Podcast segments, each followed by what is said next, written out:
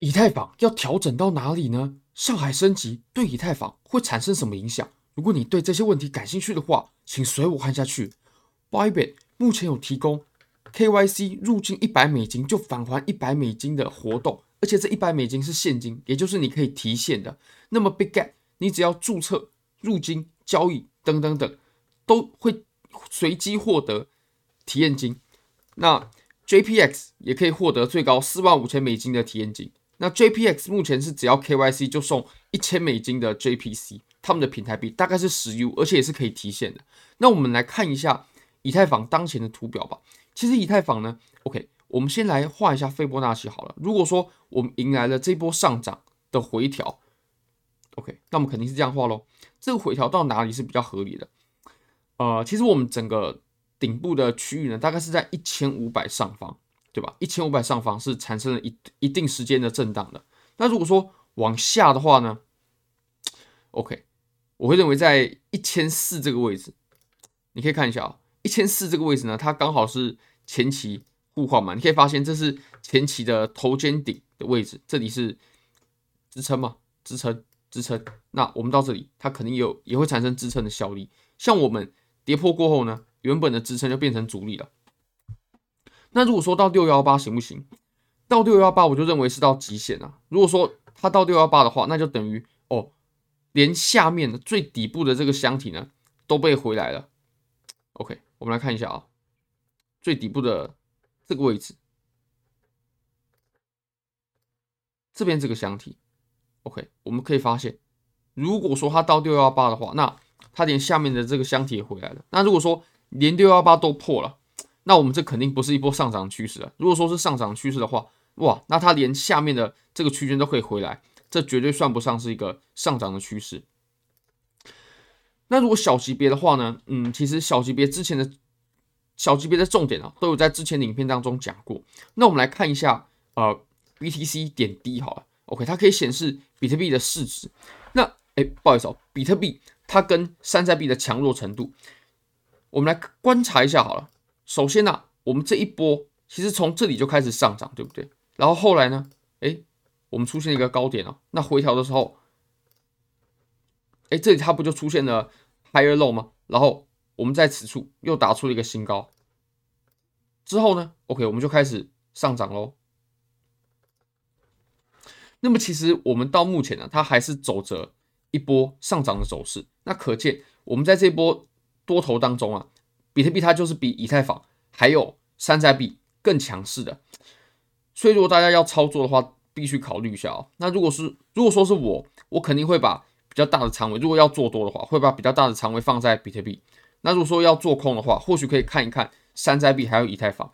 那其实现在呢，以太坊整体来说，它还是比比特币稍弱势一点点的哦。就我们整段来看呢，小级别的话不算。那我们来看一下，其实币安它有帮我们整理了以太坊上海升级的影响，它有列出了很多数据还有重点，然后它是比较全方位的，全方位的考量。虽然说技术分析的方面是没有，但是这一则报告呢，我认为已经非常非常值得大家来看了。那这个地方啊，呃，我们就不用讲，这个地方其实讲过蛮多次了。我们先讲这个地方吧。OK，那其实以太坊呢，自从质押以来啊，已经超过一千六百五十万个以太坊。OK。呃，价值是大概两百五十亿美金左右。你可以看到，在右手边这个地方，它有帮你做换算，然后是有五百二十千个验证者。所以你可以发现，自从信标链发布以来呢，质押的以太坊啊，OK，质押的以太坊呢，就是黄色这条线嘛。那么灰色这条线呢，就是验证者。质押的以太坊还有验证者的数量都是在稳步上升的。你可以发现，自从开放。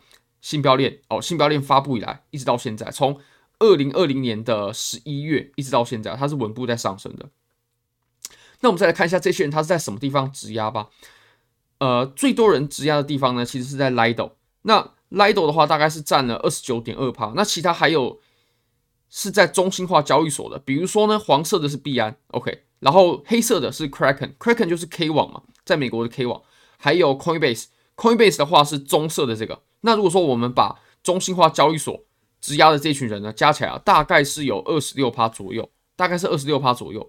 好，那我们再来看一下以太坊如果说解锁的话，毕竟哦，这些人他可能会解质押嘛，那解质押往市场这些注入这么多流动性过后呢，会不会对以太坊造成一定程度的卖压？那其实呢，有超过五十七趴的以太坊质押者，他已经获得了流动性了，他已经获得流动性了。OK，那只剩下四十二点三趴是啊、呃、没有获得流动性的。所以其实币安呢，他在右手边有帮各位做整理，他认为呢，其实我们对于上海升级的卖压呢是不用到太担心啊，是不用到太担心。那我们再来看一下呃这个地方好了，这个地方我认为是比较重要的部分，因为他。统计了我们这么多以太坊质押进去，那有多少人是获利的？有多少人是亏损的？其实比较多的人呢是处于亏损的，但是只要有人是获利呢，就可能会有卖压。我们来看一下这个比例是怎么样的。现在呢，呃，当然了，当时他算的价格是以这份报告发布的时候以太坊的价格去做计算。那以现在来看的话，其实价格并不会差距太多。现在啊，是仅仅只有三十一趴的以太坊质押者目前是有获得收益的。那这个收益，大家可以看一下情况是怎么样。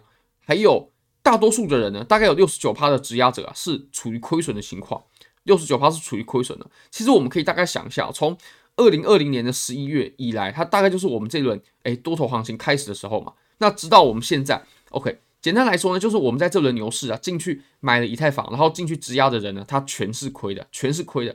那亏的人，他基本上以经济的逻辑上面，他就比较没有动机去把他的以太坊拿到市场上面抛售，毕竟它还亏损了，它抛售是不会产生出利润的，除非哦，它是在比较低的位置，在比较早期，它就已经拿以太坊进去做质押了，那么它就会呈现盈利。如果它呈现盈利的话，尤其是大额的盈利，它就越有可能会把以太坊拿出到市场上面去抛售，毕竟它的流动性已经可以解开了嘛。那我们再来看哦，其实现在呢，以太坊它有两种的提款方式。那第一种提款方式呢，就是啊、partial withdrawals，在这个位置部分提款。那还有第二种提款方式呢，叫做啊、full withdrawals，就是全部提款。它有分析了这两种提款方式会对以太坊的价格造成什么影响。那如果说是部分提款的话，就是保留最初质押的三十二个以太坊。哦，对了，有些人都问我说，为什么？要买三买以太坊的时候要买三十二，或者说是三十二的倍数，其实就是因为这样的，就是因为要拿去质押嘛。部分提款的话，就是保留最初的三十二三十二个质押的以太坊，那么其他的呢？哦，提款，那这三十二个就继续作为验证者嘛，然后领取质押的奖励，而且是不用排队的。那他大概有算了一下，如果说这么算的话，那大概会产生多大的卖压？但是你可以看一下哦，如果说我们考虑到以太坊每一天的交易量大概是在八十亿美金到一百亿美金的额度的话，那其实哦，它抛售的这些呃以太坊的价值呢，其实是不会对以太坊整体的价格造成很大的影响的，肯定会有卖压，但是呃，如果说相较于以太坊它每一天平均来说的交易量的话，不会有太大的影响。那我们再来看一下 full withdrawals 好了，就是全部提款。那其实全部提款呢？它是会受限制的，就是它会受速率去限制。你不是不，并不是所有人都可以在一个时间全部都提款了，这个绝对不是这样子的。你可以拿哦，你三十二个以太坊，然后再哦加上质押的奖励，然后完全退出质押。那如果如果是这样子的话，我们会稍微计算一下啊。如果说提了三十二个以太坊，然后再去乘上每一天呢，会有一千五百七十五个验证者去提款的话，那大概是五万四千个以太坊。哎，不不，五万零四百个以太坊。那五万零四百个以太坊呢，去乘上当时他做这份调查的时候呢，以太坊的价格是在一五六零。如果把呃以太坊的数量呢去乘上以太坊的价格，大概是呃八十个 million 左右，也就是八千万美金嘛。那八千万美金，如果说我们去对比以太坊每一天的平均交易量来说的话，其实对，没错，它确实会造成卖压，但没有办法对市场造成很深远的影响。好，那我们再来看一下吧。其实以太坊呢，呃。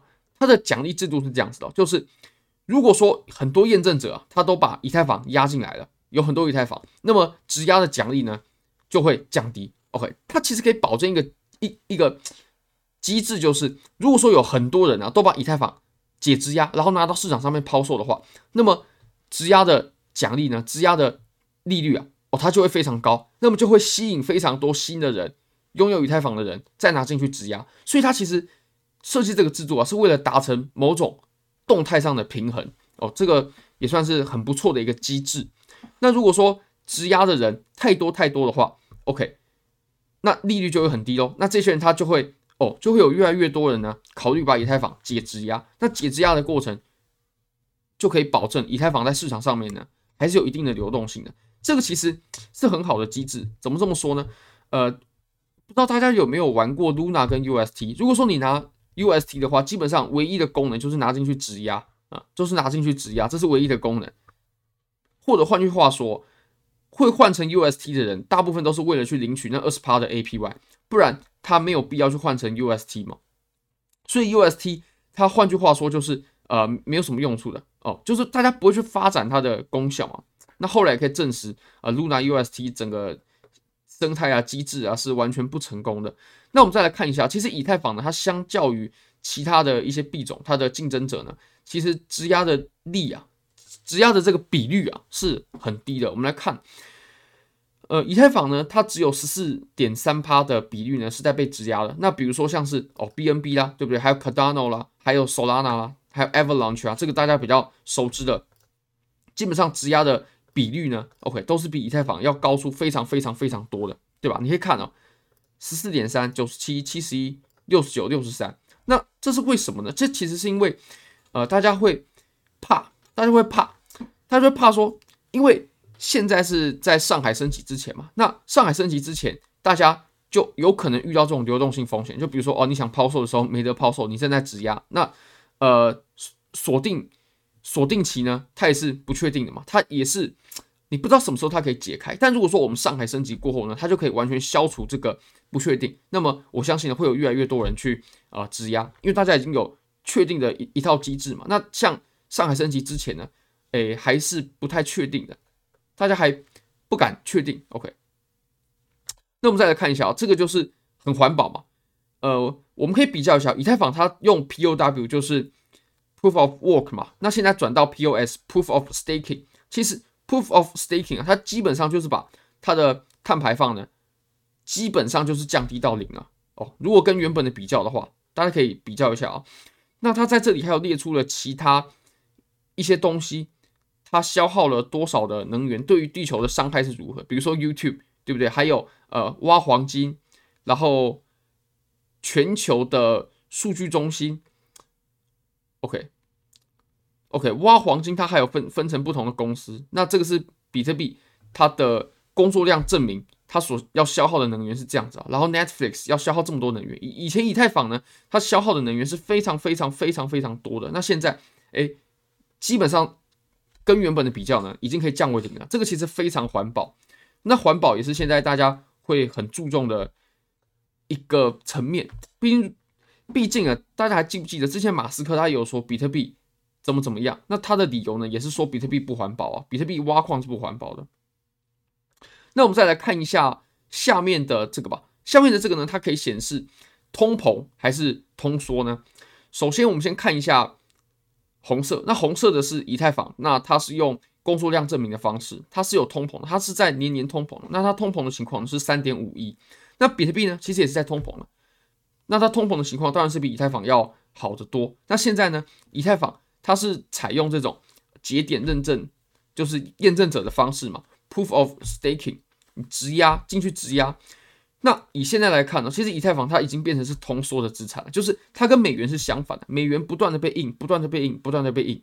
那处于中间的黄金，对不对？黄金在地球上的总量是固定的，那以太坊呢？以太坊的总量它是在随着时间在递减的，那这肯定会进一步推动以太坊的价格。那最后我们来看一些风险的风险吧。